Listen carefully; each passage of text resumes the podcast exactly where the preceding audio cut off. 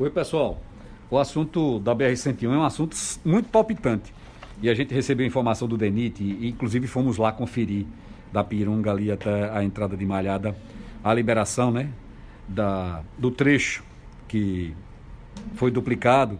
Era uma área que ainda permanecia é, em fechamento. Então, de Carmópolis até Propriar, 90% já está liberado e o compromisso é de liberar os 10% até o final do ano. Ou seja, de Carmópolis até Propriar, nós vamos andar em trecho ok. E ali naquela, naquele local da SAB, naquela pontinha da SAB, onde estava tendo um, um, um, bloqueio também, vai estar tá liberado. E aí vai facilitar o trânsito, vai ficar muito mais rápido, muito mais tranquilo o tráfego de Propriar até Carmópolis, o que desafoga bastante.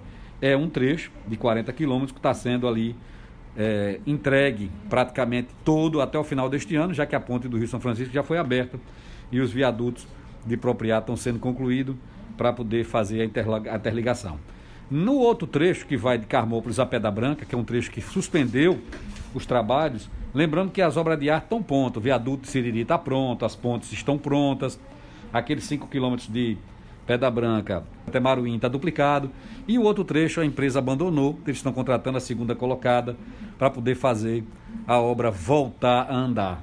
Estamos fiscalizando, estamos acompanhando, mas é mais um trecho liberado. A gente fez um vídeo, colocou nas redes sociais para passar essa informação para vocês. Então, veja, a ABR é importante para o turismo, é importante para o escoamento agrícola, é importante para a segurança pública, é importante para o desenvolvimento dos municípios norte do estado de Sergipe. Por isso que a nossa luta é permanente, por isso que nós já é, festejamos a conclusão de 40 quilômetros, mas dizemos que estamos atentos à conclusão dos outros 36. Era quase nenhum.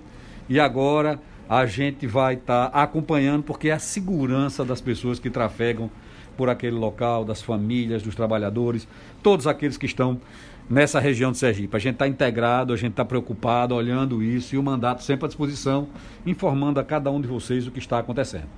Ok? Grande abraço.